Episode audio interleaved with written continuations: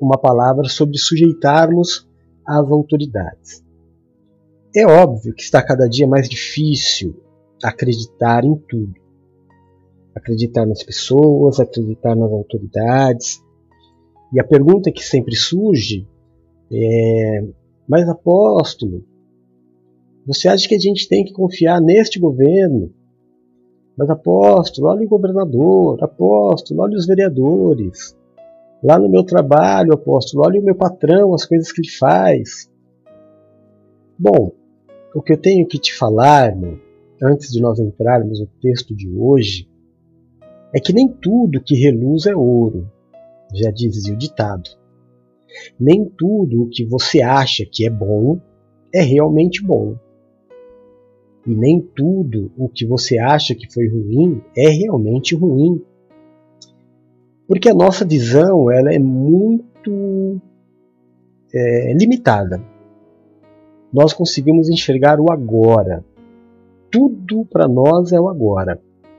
Nós oramos pelo agora, nós vivemos pelo agora, nós julgamos pelo agora.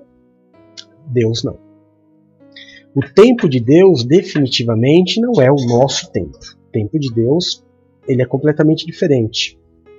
Às vezes um mau governo vai trazer grandes benefícios no futuro. A Bíblia nos mostra isso. Às vezes um excelente governo nos traz um povo preguiçoso, acomodado, com pouco crescimento. Né? Então, nem tudo, eu não estou dizendo também que é uma regra. Né? É claro que existem bons e maus mesmo, mas existe sobre a vida daqueles que assim desejaram entregar a vida para Jesus, existe algo de diferente. A certeza de que tudo coopera para o bem daqueles que amam a Deus. É, eu sempre digo, né? Eu sou um amante do, do rock and roll, automaticamente um amante da guitarra, amante da bateria. É, mas entendo perfeitamente quando lá atrás, quando lá no, início da igreja evangélica, não se era permitida a introdução nem de bateria e nem da guitarra nos cultos.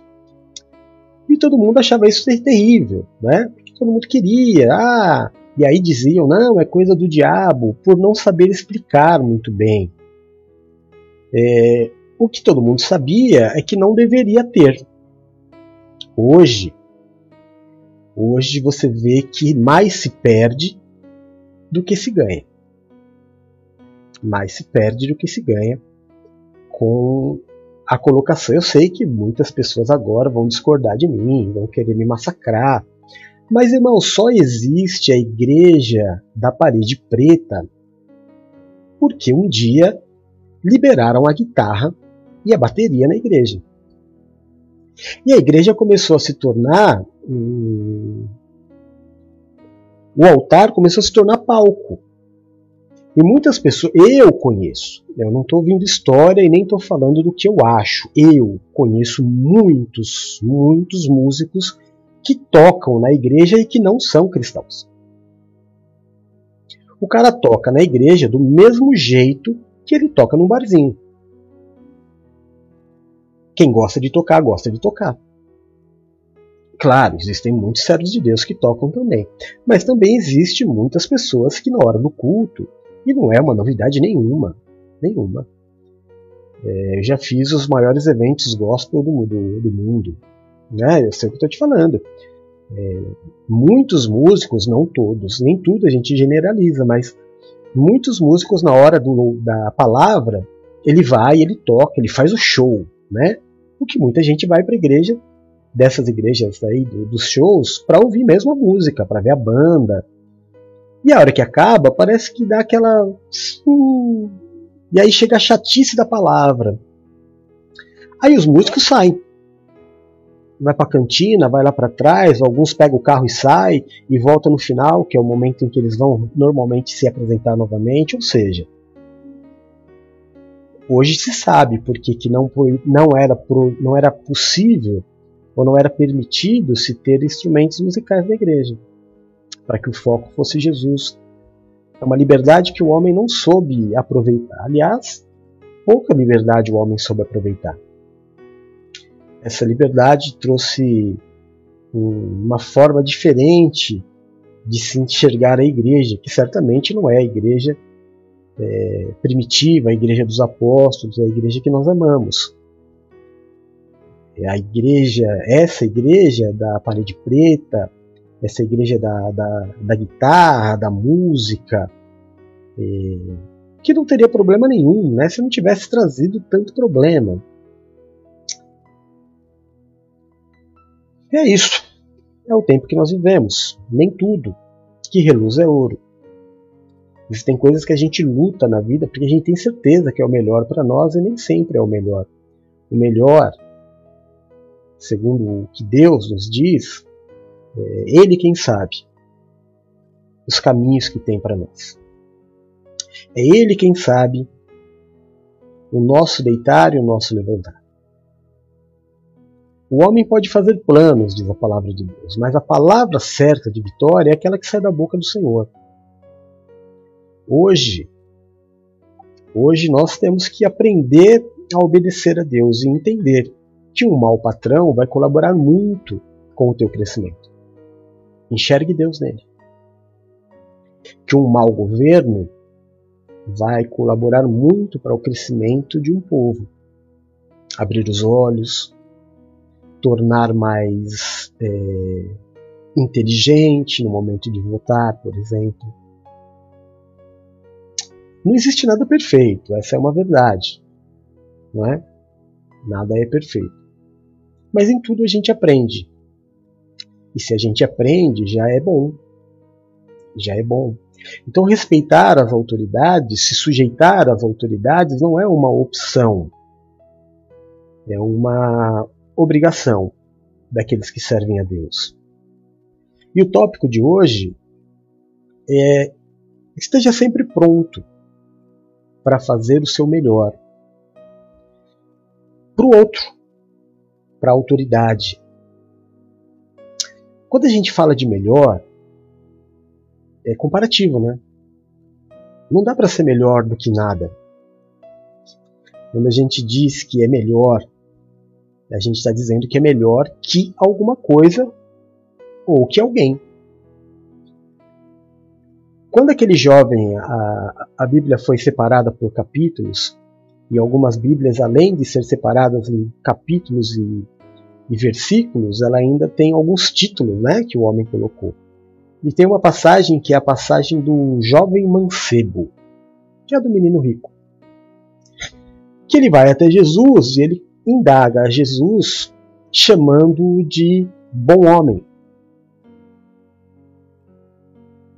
Jesus, naquele momento, ele, obviamente, bom comparado a? Ele, me, ele está me chamando de bom carpinteiro, bom pedreiro, bom pai, bom filho.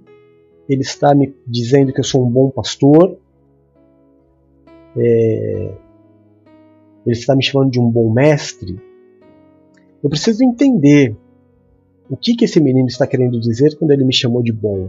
Bom porque ele quer me seguir, me entendendo que eu sou Deus? Não. Então, bom é aquele que está no céu. Nada que está na terra pode ser comparado com o que está no céu. Nada. Ah, mas Jesus é Deus. Sim, Jesus é Deus. É... A palavra diz que Jesus humilhou-se a si mesmo, se fazendo pobre. É algo para se refletir. Talvez você não entenda exatamente neste momento que eu quero te dizer. Mas se você assistir mais algumas vezes ou meditar nessa palavra, você vai entender. Naquele momento, aquele menino estava dizendo, aquele ó, de jovem, né, estava dizendo para Jesus que Jesus era o melhor. E Jesus disse: Não me chame bom. Bom é o que está no céu, eu sei bem o qual é o meu lugar. É, o Senhor disse isso em relação também a João Batista, dizendo que não havia nascido de mulher ninguém maior do que João Batista. Ou seja, olha aí, comparação. Se eu digo que ele é o melhor, estou dizendo melhor em relação ao quê? De homem nascido de mulher, João Batista é o maior. Mas aí depois Jesus diz: porém, é, no reino dos céus ele é o menor. Então você percebe que mesmo no reino dos céus existe a hierarquia das autoridades. Por isso a hierarquia dentro da igreja. Ah, todo mundo é igual. Todo mundo é igual. Mas Deus dá autoridades e funções diferentes. Deus dá é, incumbências diferentes para os seus servos. Eu tenho que tomar muito cuidado com as críticas. Eu só posso criticar alguém que eu seja melhor. Eu não posso criticar alguém que eu faça menos. Não posso. Então, por exemplo, é complicado um diácono é, criticar um presbítero. Por quê? Porque o diácono ainda não é presbítero, ele não sabe o que é ser um presbítero, ele não sabe o peso, não é? Ele não sabe o peso espiritual, ele não sabe exatamente as responsabilidades que um presbítero tem. Então não dá para comparar. Diácono é um diácono. São responsabilidades diferentes. Diácono é aquele que serve a mesa. Não é? Diácono é, é outra função dentro da igreja, é outra função no reino de Deus. Já o presbítero não. O presbítero tem uma incumbência espiritual. O presbítero né, na época da igreja primitiva, esse era o título que quando alguém, Pedro, por exemplo, era chamado de o presbítero. Então, era algo de muita responsabilidade. Ser o presbítero era algo maravilhoso. Já o presbítero não pode falar do pastor. Ele não pode criticar o pastor. O pastor é autoridade espiritual na vida do presbítero. Mas o presbítero não é pastor se a responsabilidade na vida do presbítero já é grande, a do pastor é maior ainda. Ele só vai poder comparar ou falar alguma coisa do pastor quando ele for pastor. O pastor não pode falar nem criticar o bispo, pelos mesmos motivos. Como o bispo não pode criticar o apóstolo, pelos mesmos motivos. Então tudo na vida ela é uma comparação. Se eu tenho que estar sempre pronto a fazer o meu melhor a Deus, melhor em relação a quê?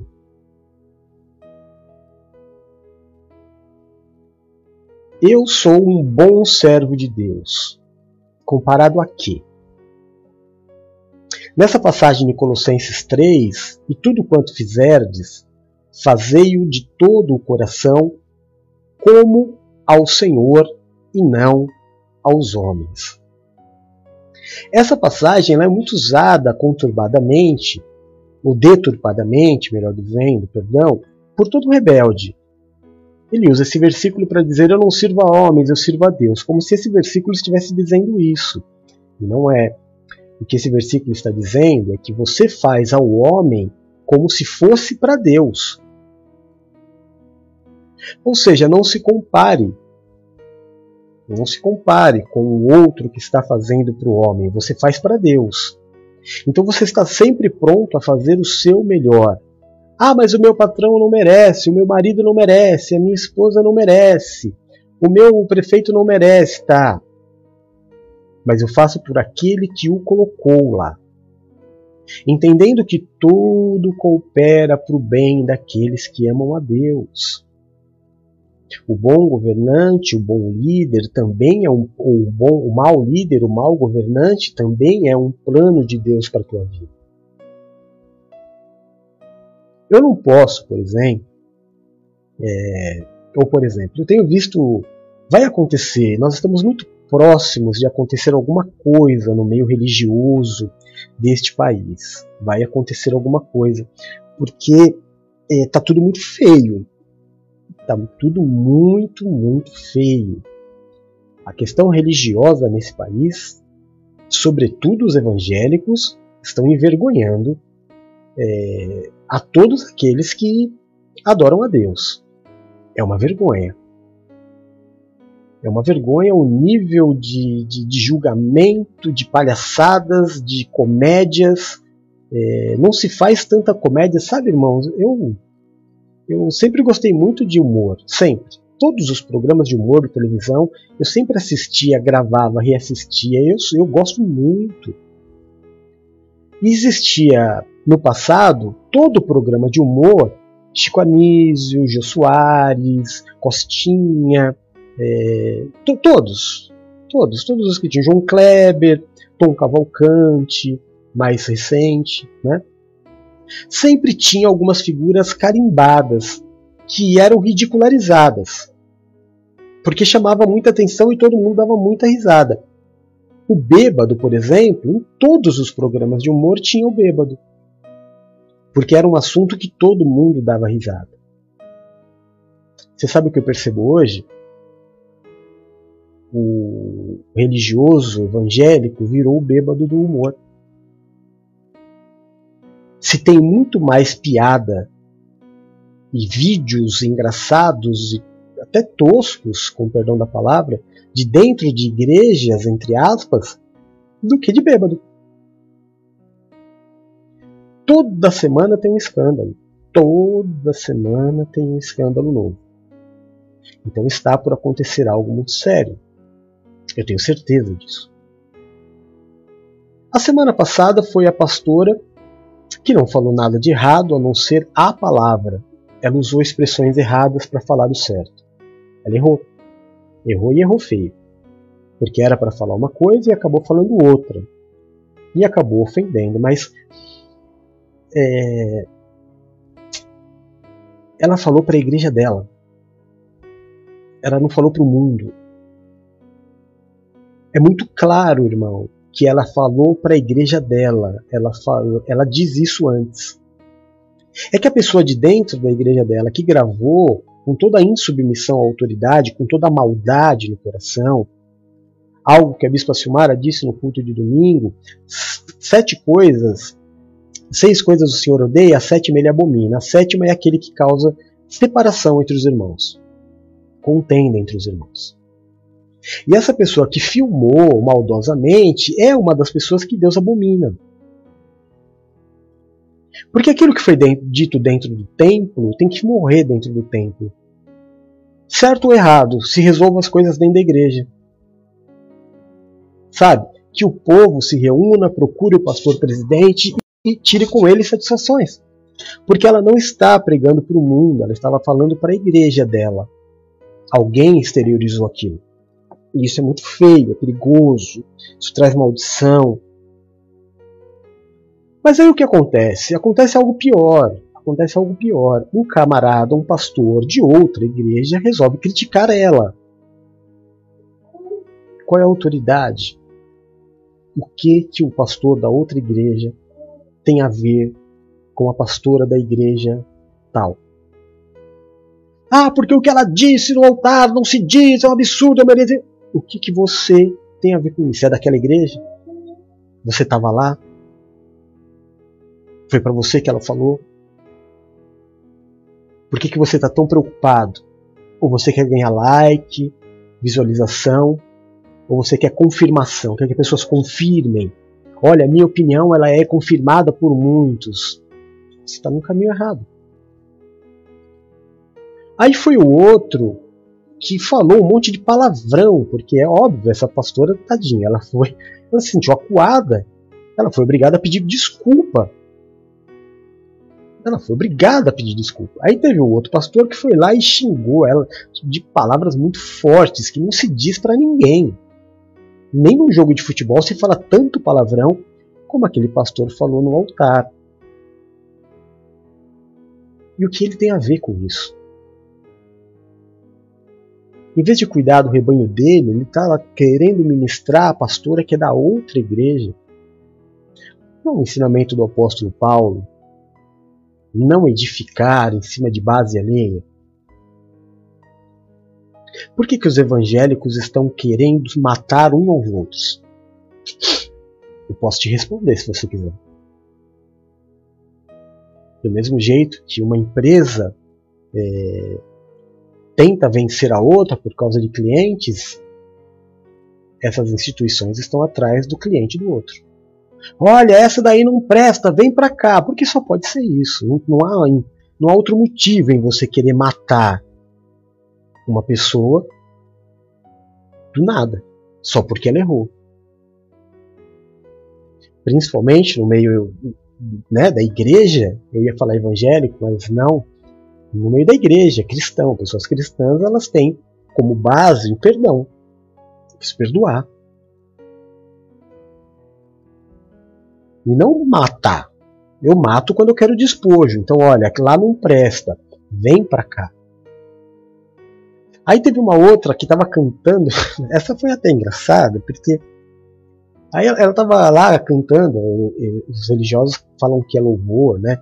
Então ela estava louvando, louvando, e ela pegou, se, se, empolgou tanto como uma torcida de, de futebol, e ela soltou um palavrão.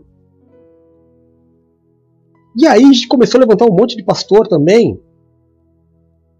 O que você tem a ver com ela? Foi na tua igreja que ela falou? Aí, tadinha, também se sentiu acuada, errou, como todo mundo erra. Aí ela cometeu a bobagem de fazer um vídeo pedindo desculpas e tentando explicar que ela não falou. Falou, que falou, falou. Mas aí, deste vídeo pedindo desculpa, vieram mais 100 de pessoas dando pitaco dentro da igreja dela. E não pode, não é de lá. É, é meio que eu falar mal do presidente da França. Ah, o presidente da França é maluco. O que eu tenho a ver com isso? Se fosse da Itália, vá lá, né? Eu teria até algum motivo porque eu tenho descendência. Mas por que, que eu vou falar do outro?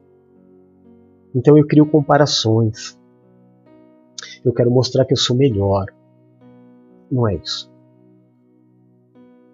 Não é este melhor. Não é melhor que o outro. É melhor para Deus. É fazer como se fosse fazer tudo para Deus. É o marido que faz para a esposa, entendendo que mereça ela ou não, é para Deus.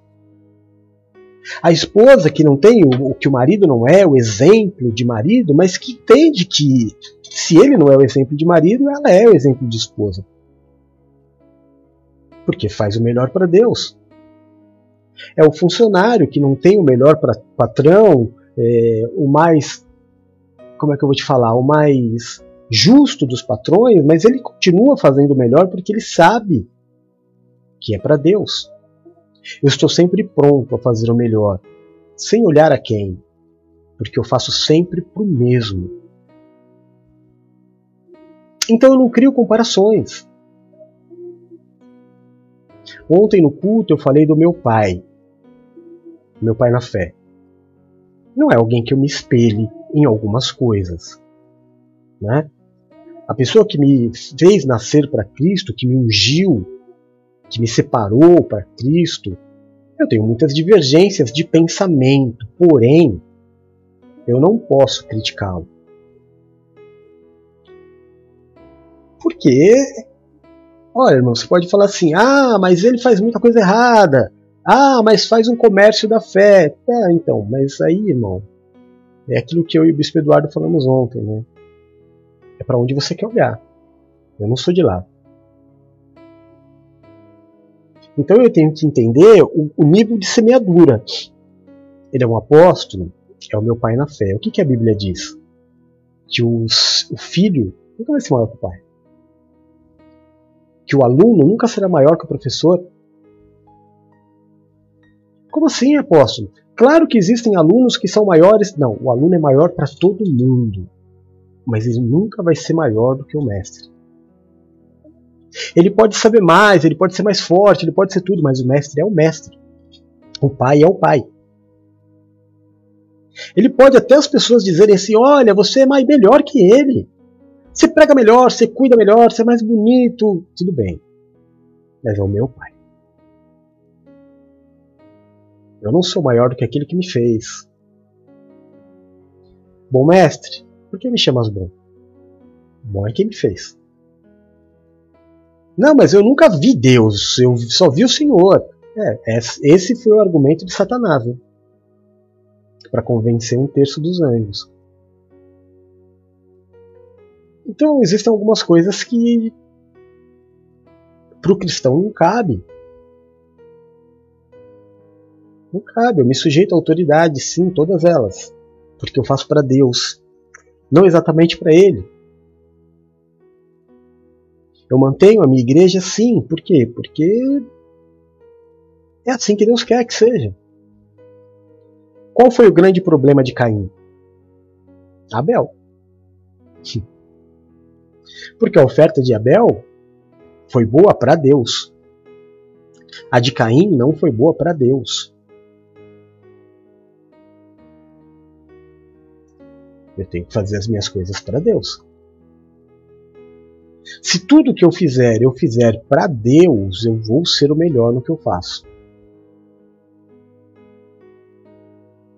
Agora, para onde eu olho? Automaticamente, quem eu critico, eu me torno obrigado a fazer melhor. Obrigado. Ninguém mandou você se comparar, ninguém mandou você criticar. Agora é obrigação tua. Você não se colocou num pé de igualdade? Faça. A Bíblia nos fala sobre a lei da semeadura, é entrega. É entrega. Eu não posso falar de alguém que se entrega mais do que eu. É o que eu sempre digo, sabe? Tenho ensinado nos últimos tempos. Você quer me corrigir? Você quer me criticar? Você pode beber do cálice que eu bebo? Você pode passar pelo batismo que eu passo? São palavras bíblicas. Se você puder, me critique. Se não, se cale. É fácil o solteiro falar do casado, né? Os solteiros sempre têm solução para uma vida sentimental. Mas ele não é casado. É muito fácil, irmão, o presbítero criticar o pastor. Você não sabe o que é ser. A gente não pode ter uma vida de crítica. A nossa vida tem que ser de amor. Eu preciso amar não só quem me ama, mas eu preciso amar quem não merece, porque eu amo a Deus. Eu amo a criação de Deus. Deus se alegra. A, a minha filha, Bruna, ela fez ontem um desenho lindo. Ela desenha muito bem. E ela mandou para mim, falou, olha papai o que eu fiz, que ela tá lá na casa da mamãe. Aí ela mandou: Olha, papai, o que eu fiz. Eu falei: Filha, lindo. Você já deu um nome? Ela falou: Já. E falou o nome do desenho de uma boneca que ela tinha feito. Apoio. Amor. Eu posso também pegar o desenho dela, sabe, amor? E procurar erros. Certamente eu vou achar ela não é profissional. Mas o que, que eu ganho com isso? Quanto vale para um pai o sorriso de um filho? Quanto vale para um pai a felicidade de um filho? E se eu disser para ela que está ruim, ruim baseado em quê? O que, que estava na minha cabeça? É justa a comparação? Eu coloquei outro dia no, no, grupo da igreja, acho que foi no grupo da igreja, foi no Facebook, eu não me lembro onde eu coloquei. Eu não costumo colocar frases, mas eu achei essa muito interessante, que dizia assim: Meu pai me disse quando eu tinha 20 anos, existem muitos jovens de 20 anos que já são independentes financeiramente. Criticando o filho, que ainda não tinha se alinhado na vida. E o filho respondeu ao pai: Existem muitos homens da tua idade, com 50, que são donos de multinacional comparado aqui? O bom e o ruim é comparado ao quê? ah, apóstolo, o senhor trabalha menos que o apóstolo tal. Concordo com a tua crítica. Se ele realmente trabalha mais do que eu, que eu duvido, duvido. Porque, irmão, nós precisamos entender assim. É, a gente semeia. O nosso trabalho é semear. O nosso trabalho é se entregar. Mas o resultado ele é de Deus. Você já percebeu que na Bíblia ela tem, por exemplo, eu sou apaixonado pelo livro de Malaquias. Apaixonado. Ensinamentos maravilhosos. Por isso que ele é tão massacrado por Satanás, que se usa tanto aquele versículo é, do dízimo. Né? E com outros ensinamentos tão lindos que tem ali. Mas ele é tido na Bíblia como o profeta menor. Que são relatos pequenos. Existem outros profetas, Jeremias, Elias, que são tantas coisas. Trabalharam menos? Não. Semearam menos? Não. Cada um deles tinha um resultado proposto por Deus. Não era uma questão de fazer mais ou menos, era questão de fazer o que pode. Tudo o que eu posso, o meu melhor para Deus. Eu não vou me comparar com A, B ou C. É sempre para Deus. Eu vou tentando fazer o meu melhor para os homens como se fosse para o Senhor. E aí a minha vida vai andando, vai andando, vai andando. Faço de coração.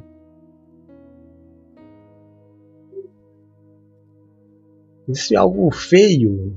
O feio é falar mal. O feio é criticar o que o outro fez. Eu e o Edu falamos ontem, acho que foi até uma passagem dele, né? Porque é um tópico ele, um tópico eu, a gente faz assim na segunda-feira, que é a questão do reconhecimento. Reconhecimento não, é. Como que era? Admiração, alguma coisa assim. Para admirar alguém, você tem que estar disposto a admirar.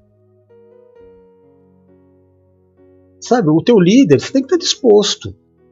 Se você olha para o teu líder como um adversário, concorrente, então você não está disposto a admirá-lo. Mas quando eu estou disposto a admirá-lo, eu procuro saber a história, os acertos. Né? Eu busco, eu busco, eu olho o que ele faz certo. Porque errado eu faço, a Nina faz, a Rosângela faz, o Adriano faz, a Valéria faz. Nós temos a mesma capacidade de fazer o errado. O que nos diferencia é o que a gente faz de certo. Não é? Precisa muita força para fazer o errado? Então não é para o errado que você tem que olhar. Nossa, olha como aquele erra bem. Eu não acho que seja uma boa. O nosso problema é isso aqui. Isso é mal essa carne é mal, virá uma boa. Mas essa carne ela é propícia ao mal, ao pecado, ao erro. Então, qual é o grande diferencial? Mesmo estando nesta carne que me leva ao erro e erro, mesmo estando nesta carcaça ou nesta barraca, como diz o apóstolo Paulo, ainda assim o que eu faço de bom? O quanto eu me entrego, mesmo tendo um corpo mau, mesmo tendo uma origem má, mesmo tendo sido criado num país que me ensinou tudo errado,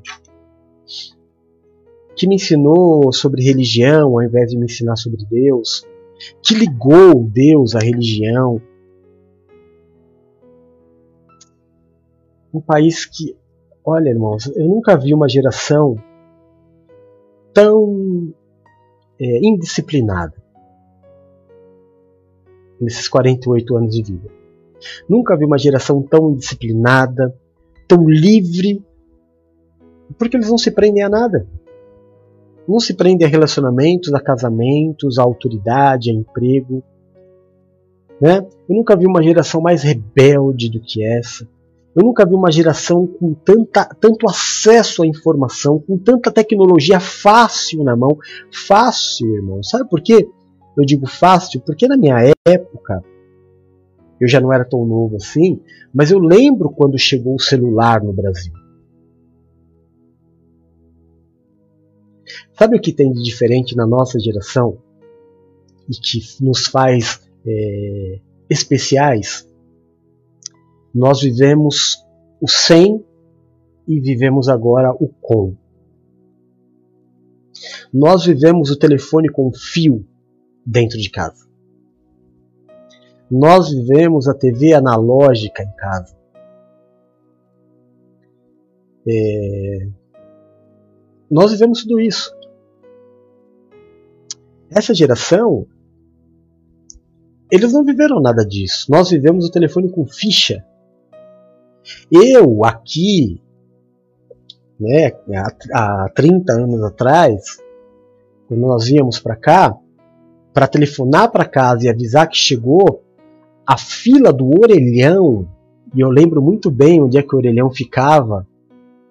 Irmãos, a fila era de horas e tinha briga na fila do, do, do orelhão quando alguém colocava duas ou três fichas, porque tinha o azul, o orelhão azul era o orelhão do interurbano, e tinha o orelhão laranja, que era ligações locais.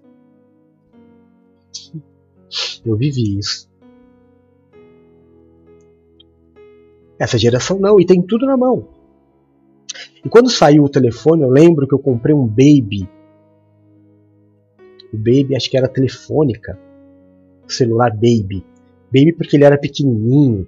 Lembro que eu tinha uma jaqueta, eu colocava ele aqui. Oh, eu me sentia o cara.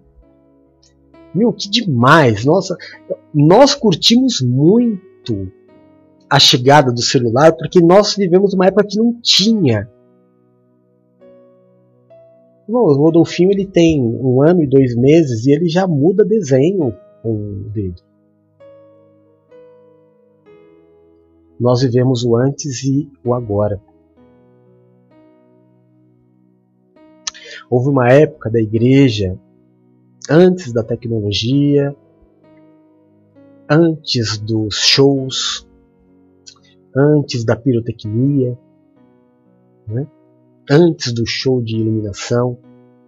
Houve uma igreja antes. Que também não era lá também o exemplo, mas era bem melhor.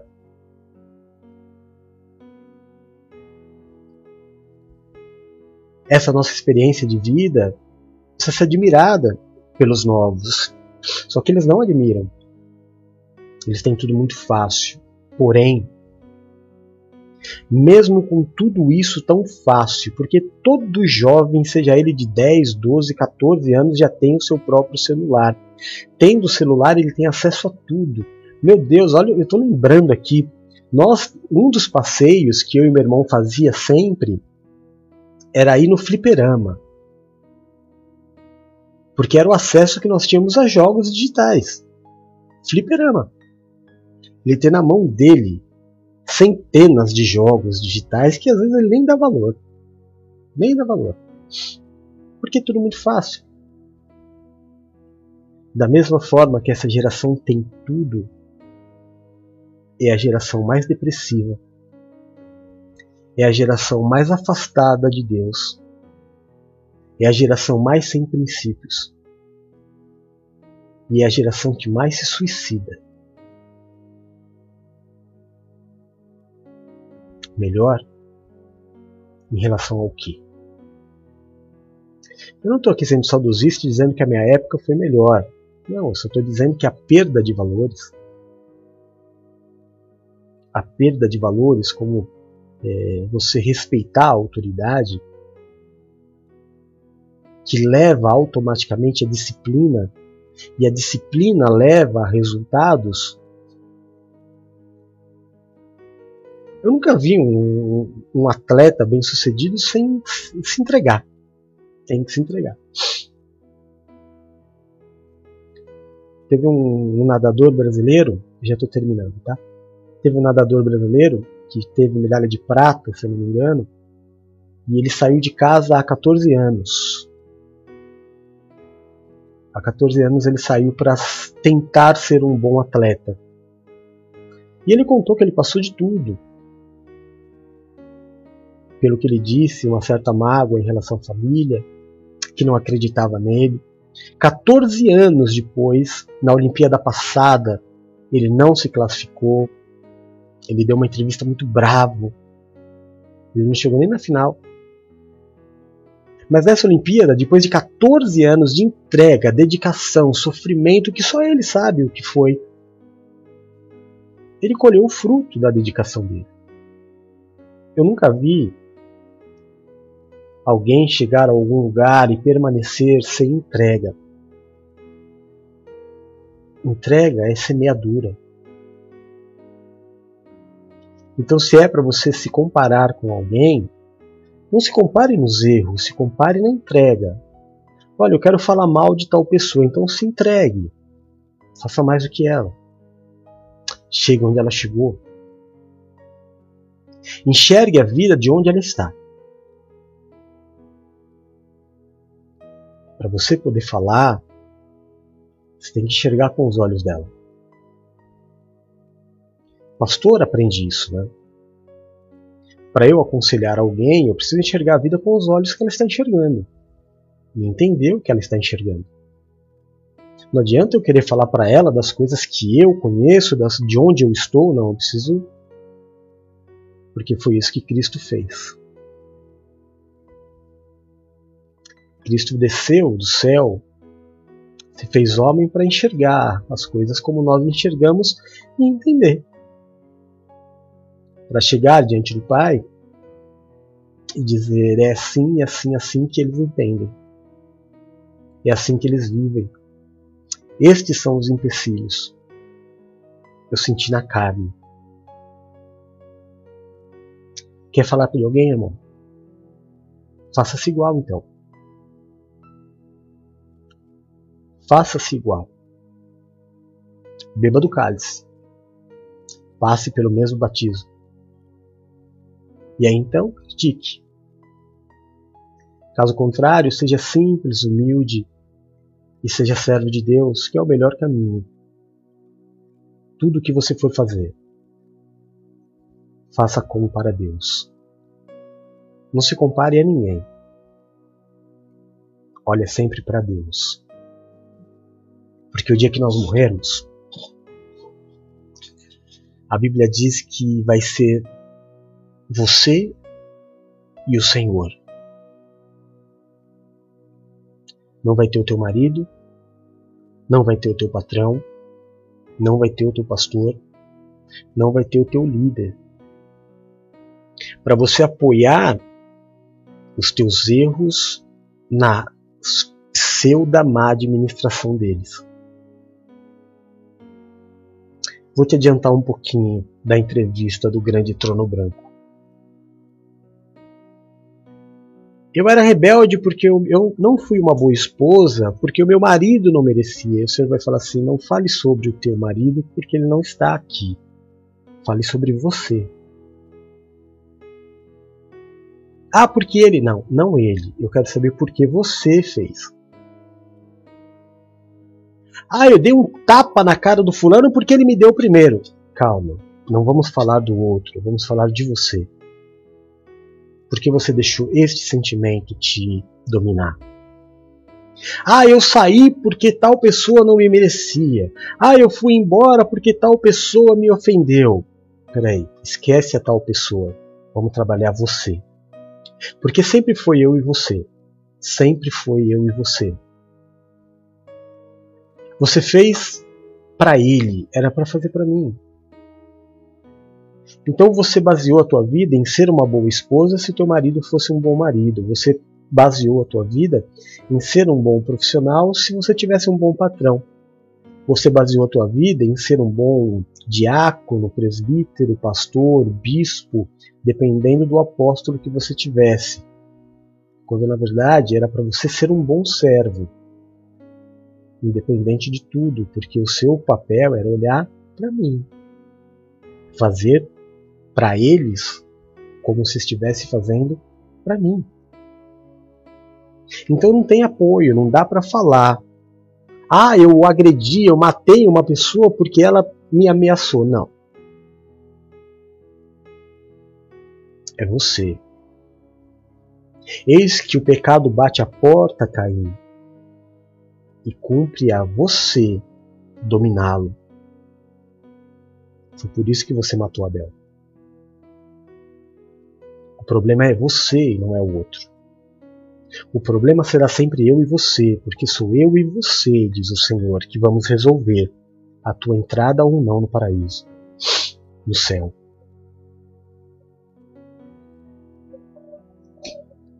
Tempo passa rápido demais, sabe? Muito rápido. Quando a gente menos percebe, a hora chegou. Quando a gente menos percebe, não dá mais tempo de pedir perdão. Quando a gente menos percebe, já não dá tempo mais de melhorar.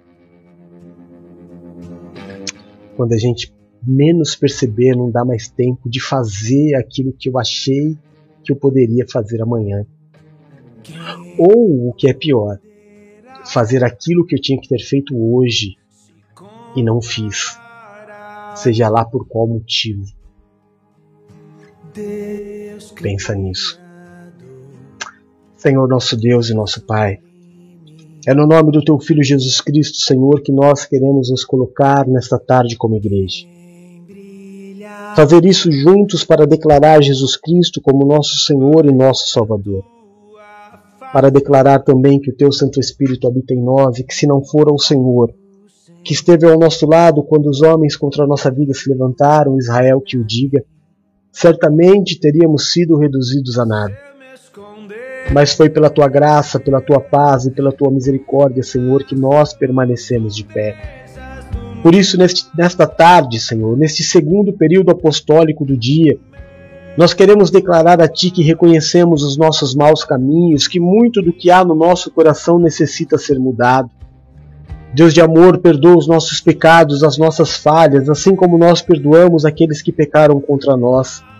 Tira, Senhor, de sobre nós o julgo, a acusação, o peso, a maldição causada pelo pecado e nos habilita a vivermos a Sua vontade que é boa, é perfeita e é agradável. Que o Senhor seja, no decorrer deste dia, o nosso escudo, a nossa fortaleza, o socorro bem presente na hora da nossa angústia. Que caiam mil ao nosso lado, dez mil à nossa direita, mas que nós não sejamos atingidos porque aos teus anjos o Senhor dará ordem ao nosso respeito para nos livrar e nos guardar. Livra-nos, Senhor, daquilo que é mal, daquilo que é mortal. Nos permite habitar no esconderijo do Altíssimo, à sombra do Onipotente. Nos coloca debaixo das tuas asas e nós estaremos seguros. Livra-nos, Senhor, eu te peço, dos acidentes, das tragédias e das fatalidades. Livra-nos da tristeza, da angústia, do fracasso e da falência. Livra-nos das dores e das enfermidades. Tira, Senhor, do nosso caminho o homem violento, sanguinário e sem valores. Afasta de nós a violência deste mundo tenebroso, nos livra de roubos, de assaltos, de balas perdidas. Nos livra da inveja, da feitiçaria e de toda obra de macumbaria. Que praga alguma chegue até a nossa tenda. Que o Senhor mesmo repreenda toda a vontade do inferno de roubar, de matar e de destruir. Que o Senhor nos dê vida e nos dê vida em abundância. Pai, em nome de Jesus, eu quero te pedir, meu Deus, aonde chegar nesta tarde, o som da minha voz. Aonde chegar, meu Deus, nesta tarde, a imagem deste culto, eu te peço, toca, cura, liberta e restaura. Levanta o cansado, o abatido e o prostrado faz obra de milagres. Olha pelos teus filhos, Senhor, que oram por cura. Olha, meu Deus, pelos teus filhos que estão orando neste momento por uma dor, por uma enfermidade.